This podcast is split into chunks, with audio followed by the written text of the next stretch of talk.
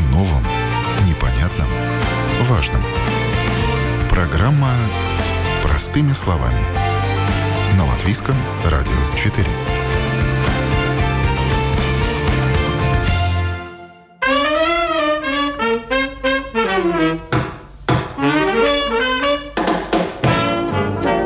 Копать, сажать, пропалывать. Весна для садоводов-огородников – горячая пора. Времени, как всегда, мало, а успеть нужно много. Почистить территорию, подготовить почву, подровнять кусты и далее по списку. Как составить план весенних работ? С чего начать, чем закончить, а что можно не делать вообще? Вы слушаете программу «Простыми словами». С вами я, Яна Ермакова. И сегодня у меня для вас очень интересная гостья. Это еще одна причина, почему я вот стараюсь сильно не вмешиваться, не лезть постоянно с прополкой, с уборкой вот этой вот осенней. Потому что растениям нужна свобода, нужно дать им размножаться вот таким вот образом, самосевом. Иначе не видать самосева, если все время все вычищать, скребком убирать, выпалывать, ну вот не будет такой вот красоты. Канал Аленин Сад на Ютубе я нашла совершенно случайно. Подкупает он с первых же минут. Приятная девушка очень легко, очень просто и понятно рассказывает, как из подручных материалов сбить компостер, как вырастить урожай в контейнерах, почему не всходят семена и какие условия нужны для каких цветов и растений. И о чудо оказалось, что автор этого канала – Алена из Латвии, и в Тукумском районе у нее целых два участка, на которых она экспериментирует и создает красоту. Свой канал Алена начала вести 8 лет назад. Сейчас у нее более 300 тысяч подписчиков. Ну, а начиналось все вот с чего.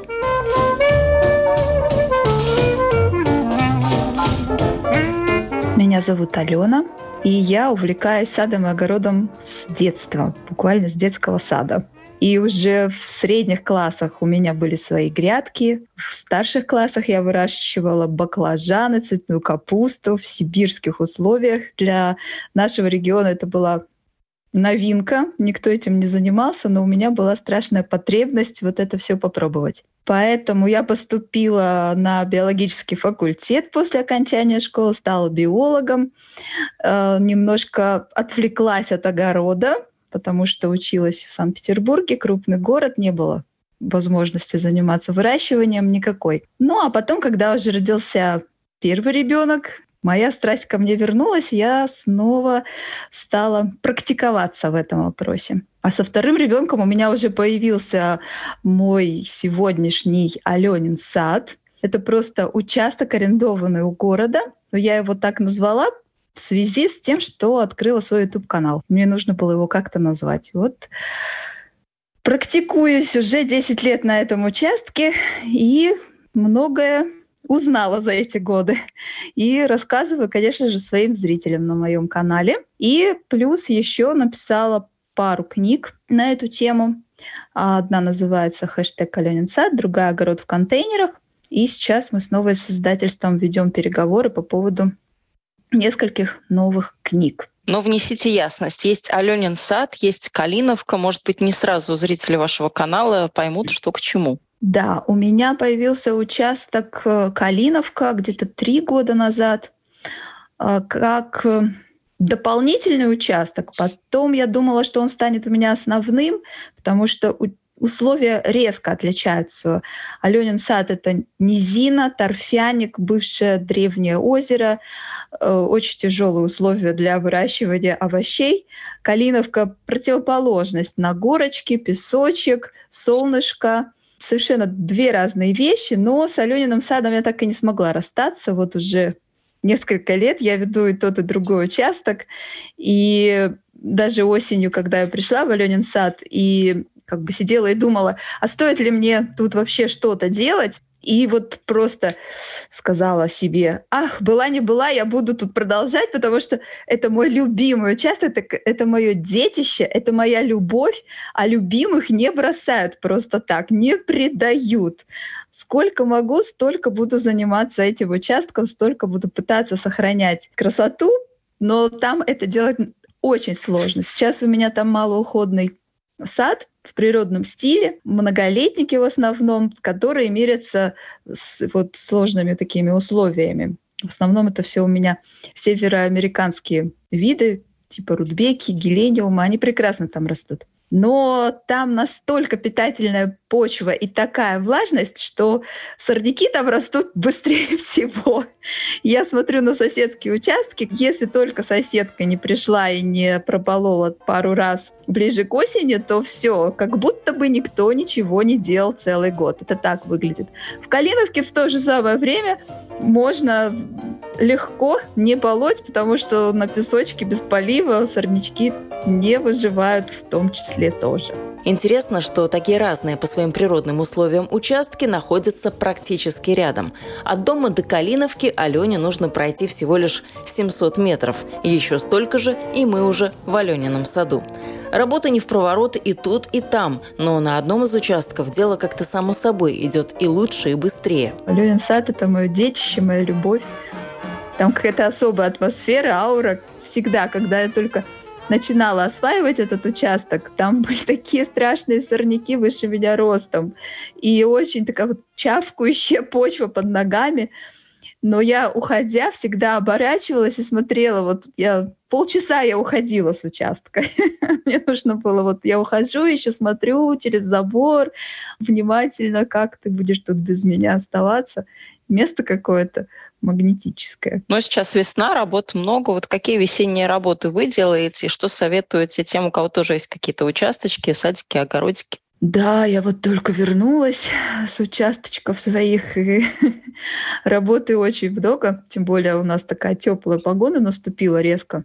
Но на самом деле, если у вас уже какое-то ну, длительное время участок, то вы, конечно, сами знаете, что там нужно делать в первую очередь, где и как. Обычно перекапывают почву, готовят грядки, что-то пропалывают, убирают клумбы от сухой травы, стеблей весной. Но опять же, кто-то это делает все осенью. Особо рьяные, не сильно занятые огородники это все делают осенью. Осенью обычно я очень занятой огородник, я ничего не успеваю осенью. Я это делаю весной, весной я потом тоже опять ничего не успеваю. А есть ли разница или только в количестве свободного времени? У кого-то больше осенью, у кого-то весной? Самом деле разницы никакой нет. И даже я считаю, что лучше делать это весной, потому что растения в природе приспособлены к тому, что их будет что-то прикрывать зимой. Это листья, это их стебли. То есть в природе никто ничего не обрезает. Это как-то вот они знают, как им с этим жить. А у нас э, люди такие бывают очень педантичные, и им нужно, чтобы под снег уходила красота, чтобы вот все, все, все, все, все черненькая земелька вокруг обрезанных кустиков. Даже в теплице порядок Алена наводит весной, а не осенью. В апреле выкорчевывать перезимовавшие засохшие кусты и растения на порядок проще, чем после сбора урожая, когда они в самом соку. Осенью это все сочное, это все очень тяжелое, большое, объемное, это очень очень сложно выдрать, вынести куда-то, утилизировать. Очень тяжелая работа.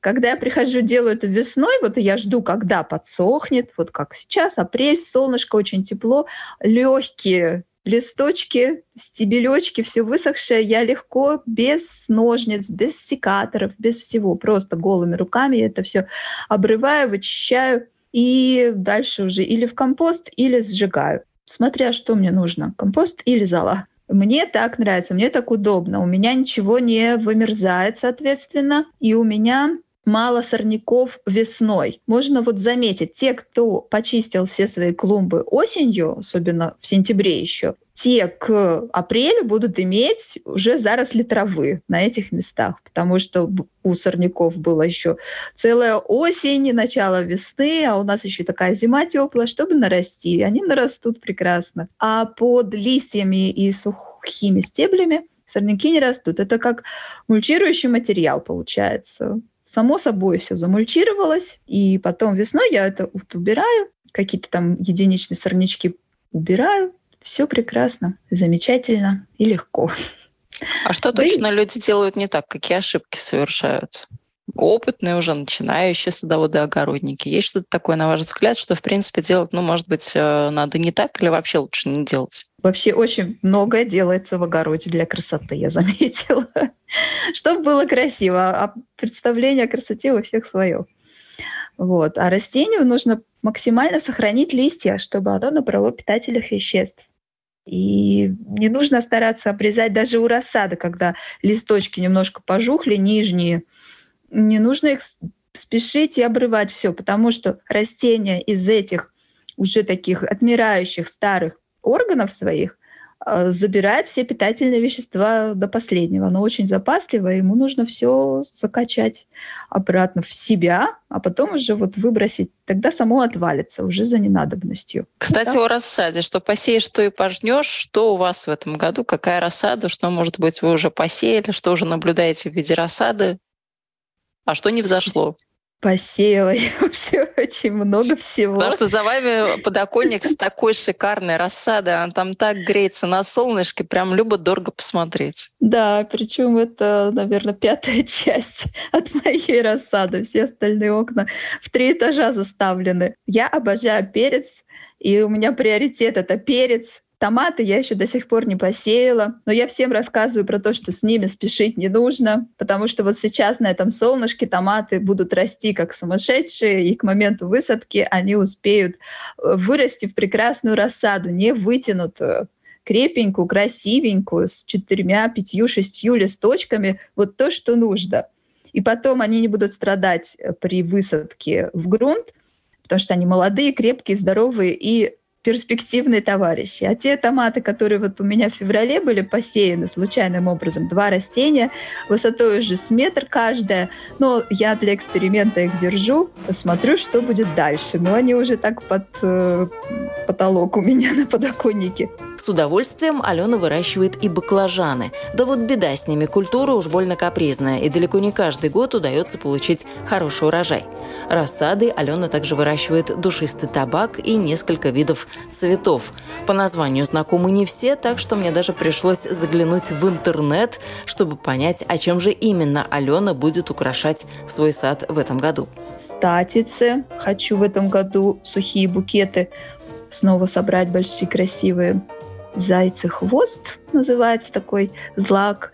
А, безвременники. Целая такая будет маленькая коллекция сухоцветов. И так по мелочам еще кое-какие растения. Да, кстати, у меня растет мега-эксперимент этого года, который мне интересен. Это картошка из семян. Вот я рассадила, у меня 12 растений картофеля стоит теперь в кассете. Это вызывает во мне очень большой интерес, потому что я ни разу этого не делала. Вообще моя деятельность в э, саду и огороде, она связана в основном с интересом. Мне вот интересно вырастить и посмотреть, что из этого получится. После этого мне уже может быть совершенно неинтересно. Да? Это растение. Я пробовала, например, армянский огурец. Было очень интересно вырастить. Вырастила, попробовала. Все, больше мне не нужен этот огурец. Но есть такие любимцы, которые всегда-всегда со мной. Это вот перец и тыква. Это безусловные фавориты. Все, могу больше ничего не выращивать, но они будут обязательно каждый год. Ну, тыква я была удивлена, что вот сейчас в апреле вы консервируете те тыквы и вообще сушите из них, делаете цукаты, которые были выращены, эти тыквы, в, ну, осенью фактически. То есть они уже у вас сколько пролежали, абсолютно хорошие, режутся прям как, как хлеб, как масло. Отлично. Да, я тоже удивилась, потому что первый год их хранила.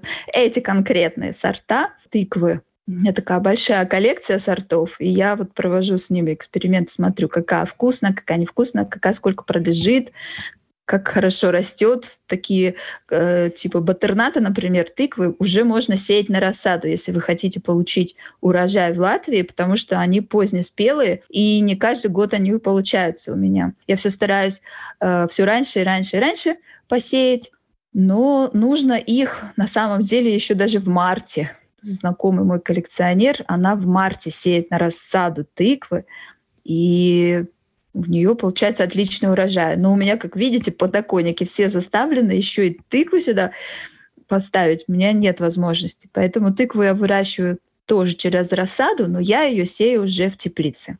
Сейчас уже тепло в теплице, и вот с середины апреля начинаю там уже горшочке, там она у меня стоит, не вытянутая, прекрасная, крепенькая рассада получается.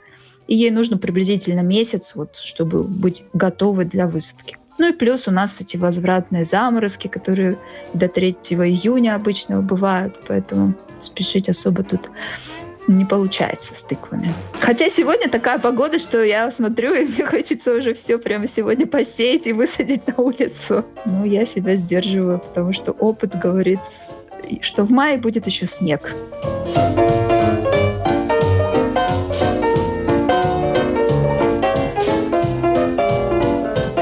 Как все так, в принципе, распланировать, посадить, рассадить, чтобы не проводить э, дни, выходные, все лето на огороде в саду? Есть какие-то такие э, советы, лайфхаки? Или, в принципе, ну, земля, растения, урожай, оно требует времени, как ни крути? Подбор сортов — это очень-очень важно.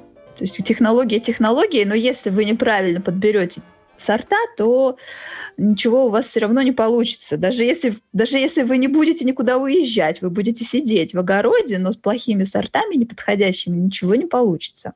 Поэтому это очень важно. Но у меня, прежде чем вот я стала уезжать, было время, чтобы подобрать эти сорта. Теперь они меня не подводят. И у меня уже есть четкий график посевов, по датам, что я когда сею на рассаду. У меня есть список. Например, там пер... с 1 марта по 10 баклажаны, перец – Э, с 1 по 10 апреля томаты. С э, середины апреля по начало мая тыквы. И вот эти сроки уже мне не нужно их опытным путем. Я все знаю. У меня есть папочка, в папочке все разложено тоже по месяцам семена разных культур. Я беру апрель, смотрю, что мне нужно и где посеять, либо дома, либо в теплице. Я сею, дальше просто ухаживаю, поливаю, накрываю и высаживаю, соответственно, тоже либо под пленку, под какую-то защиту, либо тогда, когда уже можно это делать, что заморозков не будет. Хорошая крепкая рассада — это уже залог большого успеха. Плюс, если безрассадная какая-то культура, морковка, да, тоже нужно знать, когда ее посеять, как посеять правильно. То есть если правильно изначально все высаживать и высевать, то это уже большой залог успеха на будущее. Дальше наше латвийское лето позволяет мне не поливать огороды чаще всего. Даже вот эти два последних года, когда была жуткая жара, которую я благополучно пропустила, уезжала в это время, у меня без полива все выросло. Для меня это даже более чем достаточно. Многие мне не верят и считают, что я обманываю, хотя я не понимаю, какой мне смысл обманывать. Я показываю то, что вот, вот, посмотрите, на кустах висит, вот на столе лежит, и все. Потому что я использую мульчирующую пленку, например, да, то есть если я выращиваю тыкву, она совершенно беспроблемная культура, но если не положить черную агроткань, то, конечно же, будут сорняки. Может быть, они тыкве даже и не будут помехой, она все равно вырастет прекрасно в этих сорняках, но они рассеются и на следующий год создадут мне большую проблему. Мне нужно будет полоть очень много. Это раз. Опять же, агроткань помогает избавляться от сорняков не только в виде того, что вот она как физическая преграда, они не могут расти.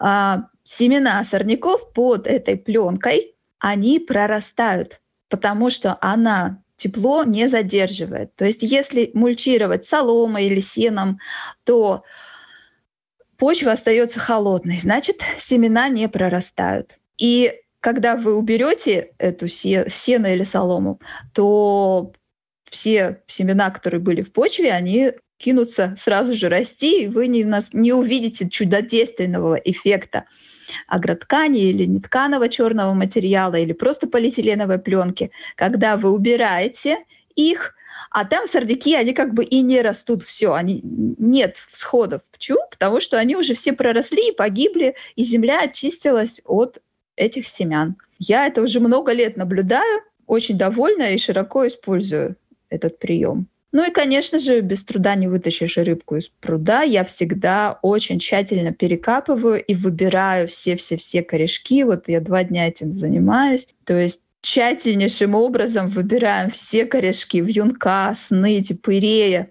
Очень тщательно. И потом, когда на этом свежеперекопанном участке мы видим какой-то где-то всход только появился, нужно аккуратненько, вилочкой, аккуратненько его достать и не допустить его разрастания. Потому что я знаю очень много людей, которые из года в год пытаются пропалывать, просто срезая верхнюю часть этих сорняков в надежде на то, что у них корневища ослабнут и они погибнут. Но это не работает. Перекапывать лопатой ни в коем случае нельзя. Я тоже вижу своих соседей, которые перекапывают участок, заросший снытью, лопатой из года в год, выбирая что-то потом с поверхности и тем самым размножая в, диких количествах эту сныть самостоятельно. Если вы не хотите ничего перекапывать и выбирать, тогда просто нужно накрыть агротканью ваш участок, но на несколько лет. Опять же, некоторые ждут, что за один сезон все погибнет, они уберут, и там даже копать ничего не нужно. Но есть очень стойкие сорняки, которым нужно 2, 3, 4 года, чтобы погибнуть. Но они погибнут, это проверено, это 100%. У меня сорта такие, которые очень меня любят, а я их люблю за то, что они безуходны, они не болеют. Если вы подберете сорта, которые не болеют, то вам же и не нужно будет бороться с болезнями. Они вырастут прекрасно. И такие есть, они существуют на самом деле среднеспелые, раннеспелые сорта. Если вы соберете, то зачем вам беспокоиться о том, что ваши позднеспелые помидоры э, заболели фитофторой еще будучи зелеными? Посадите раннеспелые, они созреют у вас до начала сложного сезона, и вы соберете свой урожай. В саду-огороде принято бороться с сорняками и сражаться с вредителями и болезнями. Так весь сезон и проходит в сплошных баталиях, то одно, то другое. Алена считает иначе. От результатов своего труда нужно в первую очередь получить удовольствие. Все должно быть в радость. Ну а самое простое – это обрасти неприхотливыми сортами и понаблюдать за растениями. Что кому нужно, что нравится, а что нет. Так и появятся у вас свои собственные разные уловки, как работать меньше, а наслаждаться больше.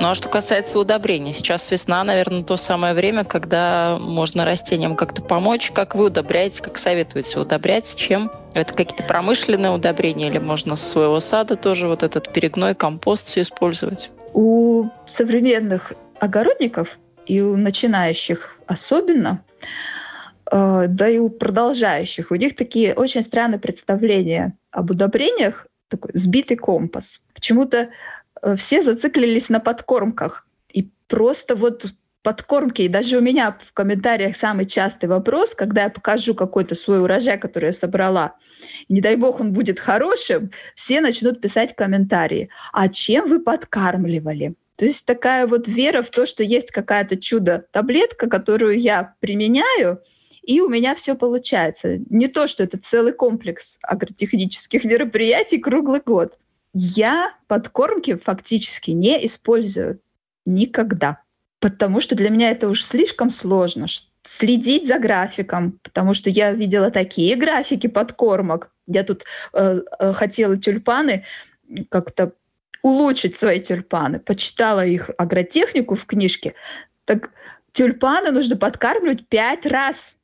Пять? пять Ничего себе. Пять. Мне кажется, и одного раза никто не подкармливает. Ну хорошо, пять. Да, пять раз. Я посмотрела и поняла, что нет, я пас. Хорошо, если я один раз это сделаю, а пять раз я не буду с ними возиться. Причем вот это за сезон. То есть с момента появления зеленого конуса и до пожелтения листвы нужно сделать пять подкормок. Нет, я на такое не способна. То же самое советуют делать и с помидорами, с огурцами. Если вы полезете в какую-то специальную литературу или, не дай бог, в интернет, то там будет обязательно график подкормок. Но у меня же не одна культура, у меня их 33, и для каждой свой график нет. Но на самом деле все гораздо проще. И давно уже существует стандартная схема подкормок, вернее, правильно как бы сказать, даже не подкормок, а внесение удобрений. Это будет более правильно, да? Во-первых, Удобрения вносят осенью. Не весной, а осенью. Осенью под перекопку или по поверхности земли вносятся осенние удобрения. Почему осенью? Потому что любому удобрению нужно время на то, чтобы сначала его переработали бактерии. а потом уже оно станет доступным растениям. Даже химические удобрения, минеральные удобрения требуют работы сначала с бактериями, чтобы стать доступными растениям. Они не усваиваются растениями в таком чистом виде, в каком мы его вносим. Поэтому нужно время. И к весне как раз у нас почва будет питательная, полезная. Мы весной можем просто сразу высаживать растения. И перегной, и зола, все вносится осенью. Если не внесли осенью, тогда вносим ранней весной, но желательно до посадки растений. То есть только почва оттаяла, только она созрела, ее возможно пахать, копать, вносится удобрение, все это перекапывается, высаживаются через месяц, например, растения. То есть уже какая-то часть там переработается бактериями и станет доступна. Какая-то позже дойдет. Почему важно перекапывать? Есть у нас природные земледельцы, которые ничего не копают. По поверхности почвы все вносят, и только органическое. Потому что нам нужно внести питательные вещества в зону роста корней растений. Если по поверхности почвы разложить удобрения, то ждать, когда они достигнут именно зоны роста, то есть это самые конечные точки на корешках, там, где корень растет, вот там он будет питаться. Все, что выше у корня, это не впитывающая система, а проводящая. Корень только своими кончиками ищет питание и воду и впитывает. Поэтому нам нужно вот чем ниже, тем лучше для этих корешков донести питание. Поэтому если делаем подкормки, то лучше делать по листу подкормку, да, то есть опрыскивание листьев, и тогда растение через листья получает эти питательные вещества, а не через корни. Потому что пока там до корней это все дойдет, мы потеряем время. И поэтому подкормки я, может быть, и делала пару-тройку раз в своей жизни – именно тогда, когда я вижу, что растению чего-то не хватает. Вот я вижу уже активно, там желтеют листья, что-то как-то не растет у меня, не цветет. Тогда подкормка по листу, такой экспресс-метод внести питательные элементы в растение, чтобы быстро ему помочь. А по нормальному, так скажем, да, удобрять, это внести. Осенью, все это перекопать, весной чисто символически можно. Компост или перегной хороший, не свежий навоз, конечно, ни в коем случае, вносить в лунку при высадке рассады, например, да, или суперфосфат, э, крупиночки выкладывать вместе с семенами. То это то, что будет вот непосредственно на первых порах растения питать. И все. Если это делать правильно, буквально, то есть два раза в год, то никаких подкормок, никаких опрыскиваний, никаких графиков, ничего этого не нужно.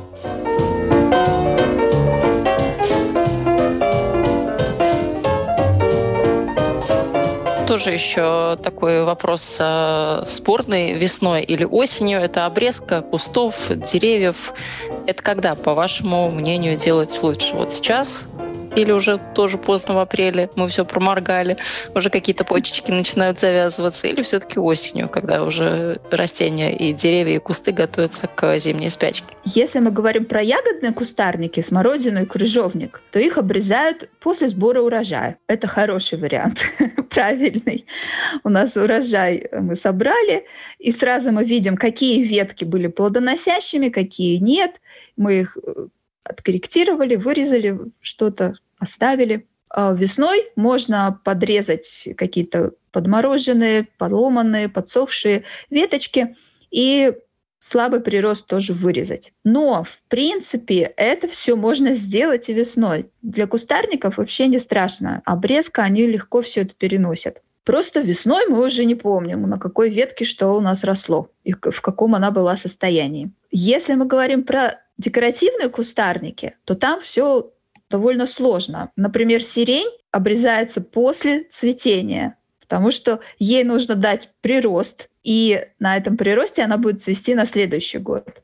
Если мы ее обрежем весной, то она у нас цвести не будет, потому что мы все обрезали, что могло цвести. Если деревья плодовые, ну и не плодовые тоже, то стандартная рекомендация до начала сокодвижения обрезка, да, это февраль, март.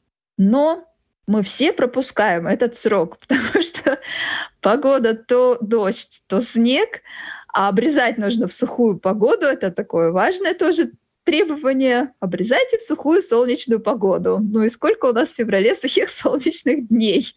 Да еще таких, чтобы не сдуло с этого дерева. Поэтому, конечно же, все делают это позже. И это ничего страшного. На своей практике много раз обрезала в апреле деревья и знаю таких садоводов, практиков, которые занимаются именно обрезкой, которые говорят о том, что в принципе, можно в любое время обрезать, так же, как и кустарники, ничего с деревом не случится. Очень нужно быть внимательным и деликатным к растениям, смотреть, потому что они живые существа, они вам сами подскажут, э, что им как бы не очень комфортно в каких-то условиях. И нужно знать элементарные вещи про растения, то, что оно питается светом, и они создают из света воды и минеральных веществ. Свое тело строят. Им больше ничего не нужно на самом деле.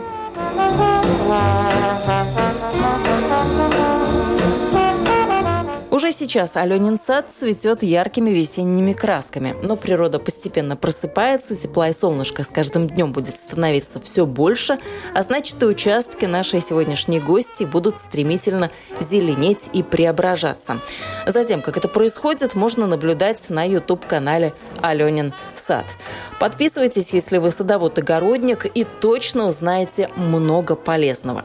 Вы слушали программу «Простыми словами». С вами была я, Яна Ермакова. На сегодня на этом все, но в гости к Алене мы еще обязательно заглянем. Она пообещала нам увлекательную живую экскурсию по своим владениям и, конечно же, даст ответы на все ваши вопросы. Так что подписывайтесь на нас в социальных сетях, ставьте лайки, пишите комментарии, задавайте свои вопросы и до новых встреч в эфире. Всего доброго.